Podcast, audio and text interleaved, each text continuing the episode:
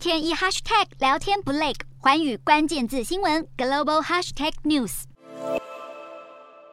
菲律宾总统小马可是在二十五号发表任内首次国情咨文，他表示不会将任何一寸的菲律宾领土拱手让给任何国家，并促请国会通过法案，将军训列为高中必修的课程。小马可仕发表了大约一小时十三分的国情咨文，在外交方面将坚持独立自主的外交政策，以国家利益为指导方针。另外，小马可仕也促请国会通过。新政府积极推动的十九项法案，包括国防法案。而在经济方面，小马可是承诺将会积极推动税务改革，加快提升基础设施，大力的吸引外来投资，改善旅游业和实现农业现代化等政策。